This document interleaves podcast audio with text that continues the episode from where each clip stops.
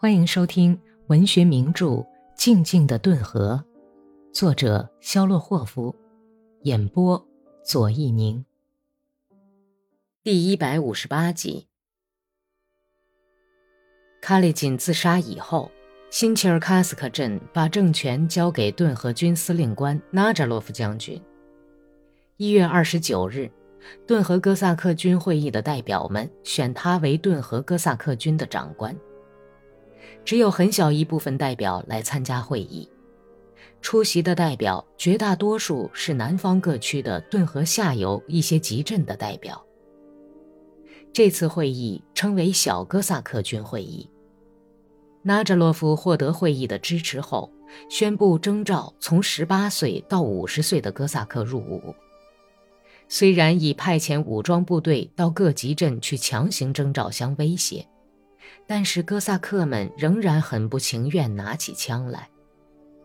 在小顿河哥萨克军会议开幕的那天，克拉斯诺肖夫将军的顿河哥萨克第六团在他钦中校指挥之下，以行军队形从罗马尼亚前线回到新切尔卡斯克。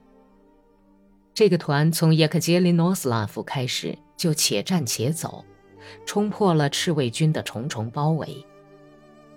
在皮亚吉哈特卡、梅鲁瓦、马图维耶夫山岗及其他许多地方连遭重创，但是尽管如此，这个团几乎还是连同全部军官完整的回到新切尔卡斯克，为这个团举行了一次盛大的欢迎会。在教堂广场上祈祷仪式后，纳扎罗夫对哥萨克们表示感谢。感谢他们纪律严明、军容整齐地带着武器返来保卫顿河。不久，这个团就被调往苏林车站附近的前线。可是过了两天，新切尔卡斯克就接到了不祥的消息，说这个团因受布尔什维克宣传的影响，自作主张撤离阵地，拒绝保卫军政府。小哥萨克军会议开得无精打采，大家都已预感到跟布尔什维克进行斗争的结局早已注定。开会的时候，这位坚强的急性子的将军纳扎洛夫坐在那里，用手托着脑袋，手掌捂在前额上，仿佛是在痛苦地思索什么问题。最后的一点希望也化为泡影。吉霍利茨克镇附近已炮声隆隆。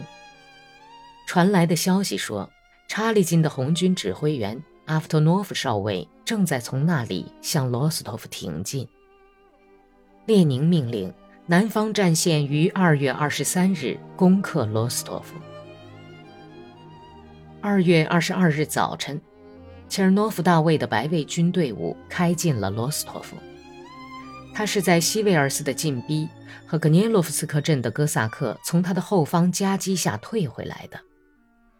红军的包围只留下了一个小小的缺口，科尔尼洛夫感到继续留在罗斯托夫形势不妙，当天就下令撤往奥利金斯克镇。工人在杰米尔尼克对火车站和军官巡逻队整天射击。黄昏时分。密密麻麻的一长串队伍从罗斯托夫开了出来，像一条肥肥的黑蛇穿过顿河，蜿蜒曲折地向阿克萨伊爬去。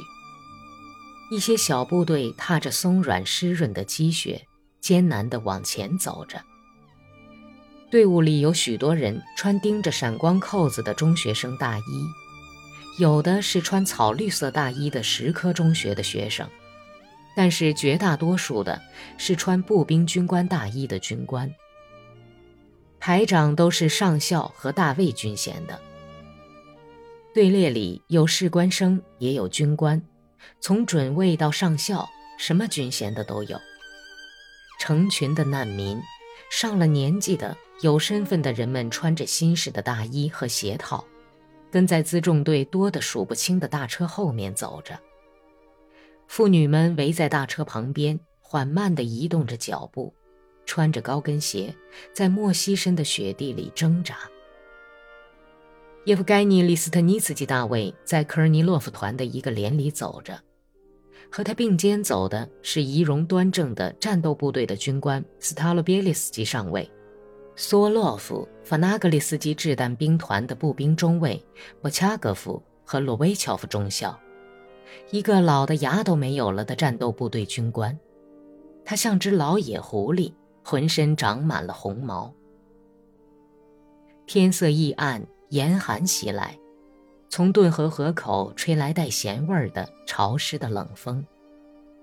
利斯特尼斯基习惯的步伐一点也不错乱地踏着已经踩烂的积雪，观察着追过他的连队的人们的脸。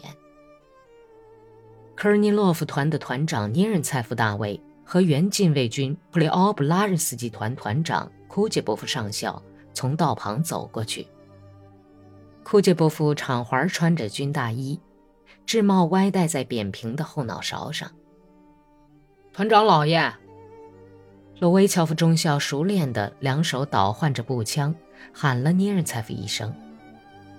库杰波夫调过他那宽额角，像牛似的嵌着两只眼距很大的黑眼睛，蓄着剪成小铲子形的大胡子的脸。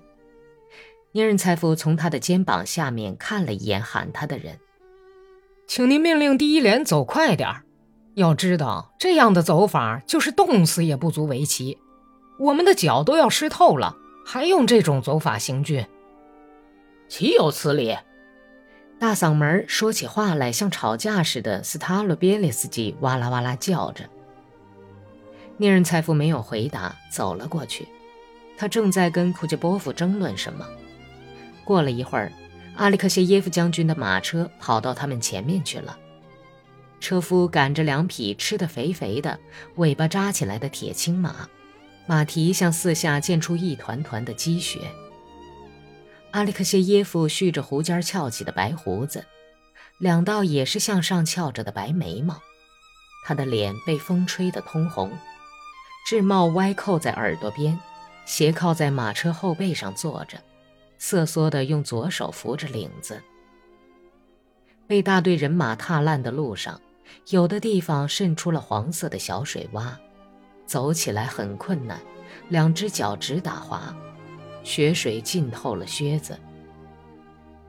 利斯特尼茨基一面走着，一面倾听着前面的谈话。一个身穿皮上衣、头戴普通哥萨克皮帽子的军官用中音说：“您看见了吗，中尉？国家杜马的主席罗金科，老头子了，也在开步走呢。”哎呀，俄罗斯正走向俄尔俄他。有个人咳嗽着，沙哑的吐着痰，想嘲讽几句，说道：“呵俄尔俄他，只有一点不同，那里是石头路，可这儿全是雪，而且是湿漉漉的雪，再加上冷得冻死人的天气。诸位，你们可知道在哪儿宿营吗？在叶克捷琳诺德尔。”我们在普鲁士也有过这样一次的行军，库班人又会怎样对待我们呢？什么？当然，那是另一回事儿了。您还有烟抽吗？格罗瓦乔夫中尉问利斯特尼茨基。他脱下粗布五指手套，拿了一支烟，道了谢，像个大兵一样擤了擤鼻涕，然后把手指头在军大衣襟上擦擦。中尉。您在学习平民生活方式呢？罗威乔夫中尉微微一笑，问道：“哎呦，非学会不可！您怎么？要不就得准备一沓手绢，是不是啊？”罗威乔夫没有回答，他那夹杂着银丝的棕红胡子上挂着浅绿色的冰琉璃。他偶尔抽打抽打鼻子，吹进军大衣里的寒风冻得他直皱眉头。俄罗斯的精华，利斯特尼自己想着，怀着极度痛苦的怜悯的心情，打量着队伍的弯弯曲曲的在道路上行进的纵队的前部。跑过几个骑马的人，科尔尼洛夫也在他们中间，骑着一匹高大的顿河马。他那件两侧缝着斜兜的浅绿色皮袄和白皮帽子，在队列头顶上闪晃了很久。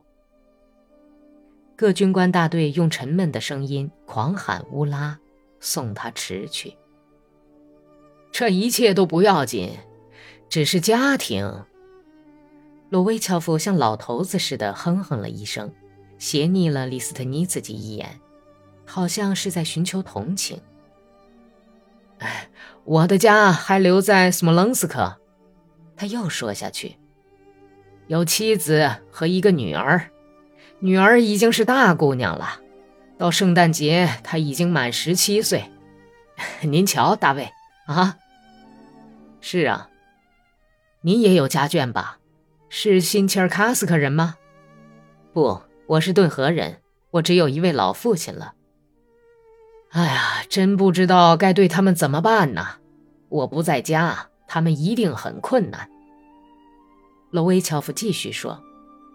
斯塔洛别列斯基愤愤地打断他的话说：“大家都有撇下的家眷，中校，我不明白您哼唧什么呀？”真是些莫名其妙的怪人，还没有完全离开罗斯托夫呢，就斯塔罗别列斯基、彼得彼得罗维奇，您参加过塔甘洛格战役的战斗吗？有一个人从后面隔着一排喊道。斯塔罗别列斯基把满脸怒气的脸调过去，阴郁的笑了。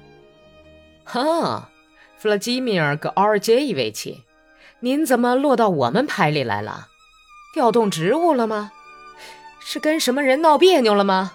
哈哈哈，这是可以理解的。问他跟洛格的战役是吗？是的，参加了。怎么了？完全正确，他阵亡了。利斯特尼茨基心不在焉地听着他们的谈话，回忆着自己离开亚格德诺伊时父亲和阿克西尼亚的样子。突然，一阵刺心的忧愁涌上心头，憋得他喘不过气来。他无精打采地倒动着脚步，瞅着在前面晃动的上着刺刀的步枪，瞅着戴着皮帽、制帽、长耳风帽，随着脚步的节奏摇晃的脑袋，他心里想：此时此刻，这五千多被放逐的人，个个都和我一样。满怀深仇大恨和无限的愤怒，这帮混蛋把我们赶出了俄罗斯，也想在这里消灭我们。咱们走着瞧吧，科尔尼洛夫会率领我们凯旋俄罗斯的。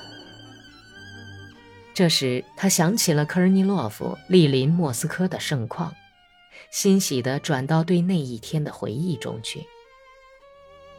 后面不远的地方，大概是在连队的队尾上。走着一个炮兵连，马匹打着响鼻，炮车轰隆轰隆地响着，甚至可以闻到从那里吹来的马汗的气味。利斯特尼茨基一闻到这种熟悉的、动心的气味，立刻就扭回头去。前面的那个御手，一个年轻的准尉，看了他一眼，像见了熟人似的笑了。